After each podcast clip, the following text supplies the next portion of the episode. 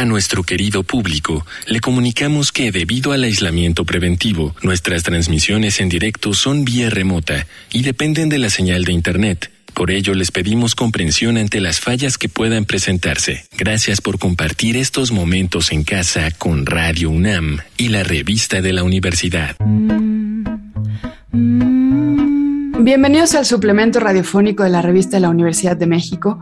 Yo soy Elvira Liceaga y este mes en la revista estamos hablando de plantas, de todas las plantas, de las plantas curativas, de las plantas de decoración, de las plantas imposibles, de las plantas de fantasía.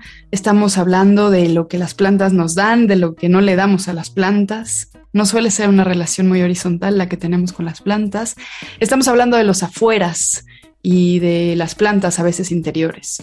Y para comenzar esta serie voy a hablar con una invitada favorita que tengo. Ella está en Buenos Aires, se llama Lucía Caleta. Es una poeta y tiene un club de plantas. Bienvenida Lucía, ¿cómo estás? Estoy muy feliz de estar en este programa.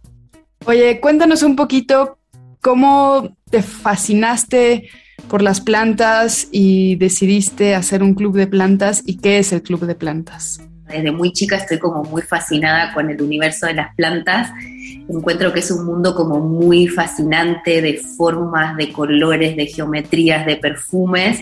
Y siempre tuve como mucha fascinación, hay como algo en las plantas que hay, habla de un misterio, de algo de un secreto, ¿no? Y esto también la literatura de plantas vuelve a aparecer una y otra vez, ¿no? Como el secreto lenguaje de las plantas, el misterio de las plantas. Algunos, algunas las llaman alienígenas, ¿no? Porque plantean como un modo de estar en el mundo, un modo de ser en el mundo que es muy diferente al que tenemos nosotras humanas, animales, ¿no? Hay, hay, hay como un universo a descubrir. Y también hay algo en las plantas que me parece que, que, es un, un, relato muy potente, o sea, a mí me gusta y también trabajo en literatura, eh, soy docente y, tengo este taller de, literatura y ecología en el que se plantea cuáles son los relatos o cuál es el lenguaje común que hablamos con las plantas. Y me parece que hay ahí una potencialidad muy grande, que es otra de las cosas que tenemos en este club de plantas, que es un club de lectura que tenemos con amigas, que es muy interdisciplinario, está, hay poetas, antropólogas, hay astrólogas, diseñadoras, y lo que hacemos en ese club también tiene que ver con eso, con una especie de diálogo con las plantas, que hay algo que nos parece como muy potente de resistencia, ¿no?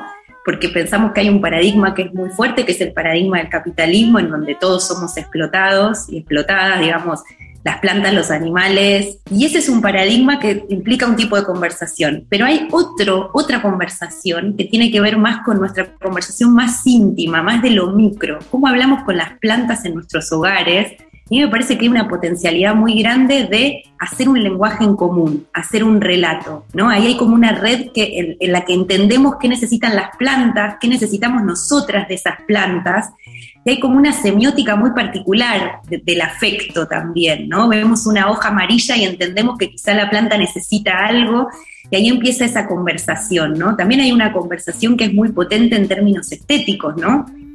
Que tiene que ver con los gustos, con lo que nos gusta de las plantas, con las formas que más nos gustan, con nuestras plantas favoritas, también con los recipientes donde ponemos las plantas, que hay todo un universo ahí de despliegue. Hay un poema muy lindo de Denise Levertov que justamente habla de las macetas, de los distintos tipos de macetas y qué dicen de las distintas plantas y de las distintas personas, ¿no? Eh, y me parece que esto es como un espacio eh, muy de resistencia, muy de fuga para poder pensarnos en este momento de, de, de tanta emergencia, ¿no? Climática, medioambiental, bueno, hay ahí un diálogo muy potente, muy resistente, que tiene que ver con lo micro, con estas relaciones micro en las que creamos vinculaciones con las plantas y con otras mujeres también, y, otros hombres, pero lo identifico mucho porque desde chica mi abuela súper de las plantas, mis tías de las plantas, que les gustan los malbones, no sé, la, mamá de mi novio, siempre es un tema de conversación con ella. Hay ahí una conversación que se teje, no solamente el tópico planta, sino que hay una conversación con las plantas, ¿no? Las plantas también nos usan para diseminarse, entonces es común ir a la casa de una amiga y decir, qué linda planta, y te doy un esqueje, y hay ahí como una dispersión y hay también un armado de algo que, siempre me pareció muy potente y me parece que es como este espacio de, de resistencia también de ciertos relatos de no todo es monocultivo, no todo es explotación. Hay espacios en donde realmente estamos haciendo eh, otra forma de vincularnos con las plantas. No había pensado en que cuando una amiga o un familiar te da un cachito de planta que luego tú siembras, te llevas también algo de esa persona a tu casa, ¿no? Como que me gustó mucho esa imagen de las plantas que también se expanden en otras casas, ¿no? Sí, como esa dispersión, ¿no? De los balcones, de los jardines, hay ahí también algo multiplicador que tiene que ver con esta potencia multiplicadora de la planta también. Y que es muy generoso porque en realidad no te tienes que llevar la planta, sino que la expandes. Hace un tiempo viniste a este programa para hablar de algo que nunca he olvidado, que eran las alianzas entre plantas y microorganismos y hongos, con el agua, con el sol, como por ejemplo en un bosque se crean alianzas y colaboraciones entre animales y plantas y hongos y cosas de diferentes especies para progresar en diferentes direcciones juntos. Y eso me ha llamado mucho la atención porque ahora que estás hablando de cómo colaboramos nosotros con las plantas, creo que hay una relación casi irremediablemente vertical y me pregunto para ti, ¿qué dicen las plantas de quiénes somos como sociedad? En el macro, quizás en lo masivo y en estos sistemas de explotación contemporáneo, estaríamos en el mismo nivel en, términos de explotación de animales, plantas, humanas, humanos. Pero quizás en, en, este espacio de lo más íntimo, con nuestras plantas hay una amorosidad muy grande. De alguna manera, formas de cuidarnos, ¿no? Las plantas nos cuidan, nosotros cuidamos, las plantas nos dan compañía nos dan belleza, nos dan adorno, nos dan como ese, esa atmósfera chica, y bueno, a nivel macro nos dan nuestra atmósfera, ¿no? Hay una bióloga, Lynn Margulis, que habla de, una película, Star Trek, que se van a otro universo y no hay plantas, y se imposible la vida sin las plantas, ¿no? Está como esta ceguera vegetal de la que hablan también botánicos, ¿no? Este plant blindness de que sabemos, no sé, de perros, animales, vacas distintos, pero no sabemos de plantas, ¿no? Y hay ahí Me parece que quizás también de pensar en lo macro, pero también hay eh, mucha potencialidad en ese micro, en las relaciones que tienen las mujeres con las plantas, ¿no? Eh, bueno, los hombres con las plantas, pero digo, hay ahí como esa conversación de lo doméstico afectivo que me parece muy rica, muy amorosa y justamente me parece que es un espacio micro de resistencia frente a estos grandes discursos que a veces nos sentimos como muy atrapadas y, para mí poder pensar en eso micro, de esos relatos íntimos que se arman o de ese lenguaje íntimo que podemos armar con las plantas, que es mucho más amoroso, ¿no? Y que habla de algo como mucho más esperanzador para estos momentos. Lucía, cuéntanos un poquito de cómo las plantas nos enseñan pues otra forma de orden social. Sí, esto que hablábamos hace un rato en relación a cómo las plantas colaboran, digamos, con otras especies y cómo nosotros colaboramos con las plantas en esa diseminación que tienen. Pensamos las plantas como algo muy móvil, que está en un lugar que no se mueve. En realidad las plantas están en todos lados, o sea, se las ingenian para viajar, se las ingenian para desplazarse con la ayuda también de otras especies. Esto es algo también muy interesante y muy potente, como hay un vínculo interespecie que funciona y es muy potente y digamos nos sirve. Eh, pero por otra parte, eh, hay como toda una búsqueda, hay un neurobiólogo que se llama Stefano Mancuso, que es italiano, que hay una búsqueda de aprendizaje de cómo no solamente las plantas se organizan, sino cómo las plantas son, ¿no? Entonces las plantas, a diferencia de los organismos, digamos, de, los animales, de los animales humanos y no humanos, eh, se organizan digamos, en un sistema en donde no todo remite a un órgano central. En las plantas lo que actúa como forma base es la descentralización y la difusión. ¿no? Entonces, Estefano Mancuso, entre otras personas y otros investigadores e investigadoras, justamente piensa cómo podemos organizarnos plantísticamente, digamos, como sociedad en organismos que sean como más parecidos a redes, ¿no? Ahí está, aparece también eh, lo que hablábamos antes de quizás estas redes entre plantas y hongos, ¿no? Las redes micelares, cómo las plantas se ayudan con los hongos, los hongos ayudan a las plantas a mandarse información.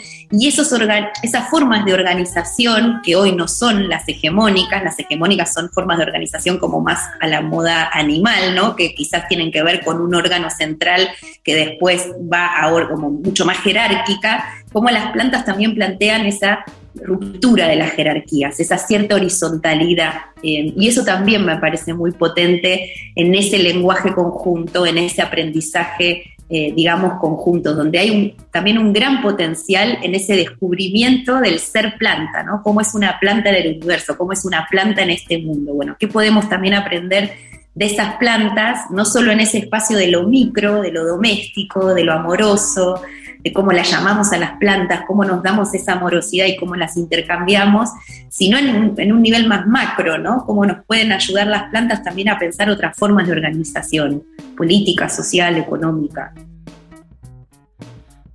Sí, sobre todo me interesa cómo las plantas pueden relacionarse con el mundo sin la necesidad de un depredador como tal, ¿no? De el más fuerte se come al más débil que reina nuestra organización humana y también de qué manera nos pueden enseñar a desaprender la explotación, porque aprendemos a explotar en todos lados, incluso en nuestra forma de comer, por ejemplo, ¿no? Matando animales, etcétera, etcétera. Entonces me, me interesa cómo, cómo se puede pensar la vida de una manera más expansiva y no de una manera más selectiva, ¿no? Sí, porque eh, las plantas también son eso, son como expansión en algún punto, ¿no? Y no competencia. Me acuerdo también de, otro poema en relación a eso, ¿no? Como no hay envidia entre las plantas, ¿no? En, la inteligencia de las plantas de Matterlink, no hay envidia entre las plantas, no hay una planta más bella que la otra, no hay un florecer más grande que otra planta, ¿no? Es un sistema horizontal donde se generan estas alianzas, más allá que tampoco es, digamos, romantizar este universo porque sabemos con todo lo que acarrean esas romantizaciones, pero también hay formas de organización y de formas de ser planta y de ser con otras plantas que también muestran como o, hacen luz en estos momentos de, tanto caos. Pues me encanta. Muchas gracias, Lucía Caleta. ¿Tu club de plantas, aunque es un club privado, tiene algún tipo de red social o algo así? No, hacemos una vez al año, hacemos calendarios que son libres y, y abiertos, en donde una vez por año vamos pensando en determinados temas que nos atraviesan las lecturas o vamos como que nos interpelan de manera especial. Este año es bosque psicodélico, cómo pensarnos como cómo ser un bosque y cómo pensar relaciones psicodélicas entre nosotras, así que, eh, hicimos esa, digamos, esa producción y está libre, así que que la pueden pedir al club de plantas.gmail.com. Y también está mi taller, que es el Las Cosas Naturales, que es un taller de literatura y ecología, donde justamente lo que busco en ese taller es experimentar sobre estos relatos, ¿no? Como la potencialidad de estos nuevos relatos en relación a nuevas formas de pensarnos, nuevas formas de pensar mundo, que quepan en el mundo. Y ahí también hacemos herbarios, que son como formas también de diálogos en lo más plástico y lo más material con animales, piedras, plantas. Maravilloso, muchas gracias. Bueno, gracias Elvis.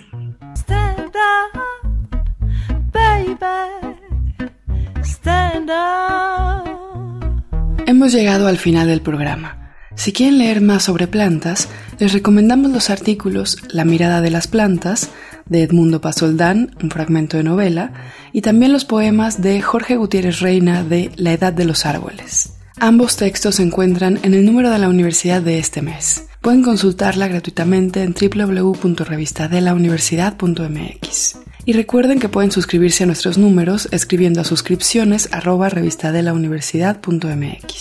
En Twitter, en Facebook y en Instagram nos encuentran como arroba revista-unam. Y sobre este programa pueden escribirnos a arroba shubidubi. Gracias a Denis Licea y a Yael. Yo soy Elvis Liceaga. Hasta pronto. Este programa es una producción de la Revista de la Universidad de México y Radio UNAM.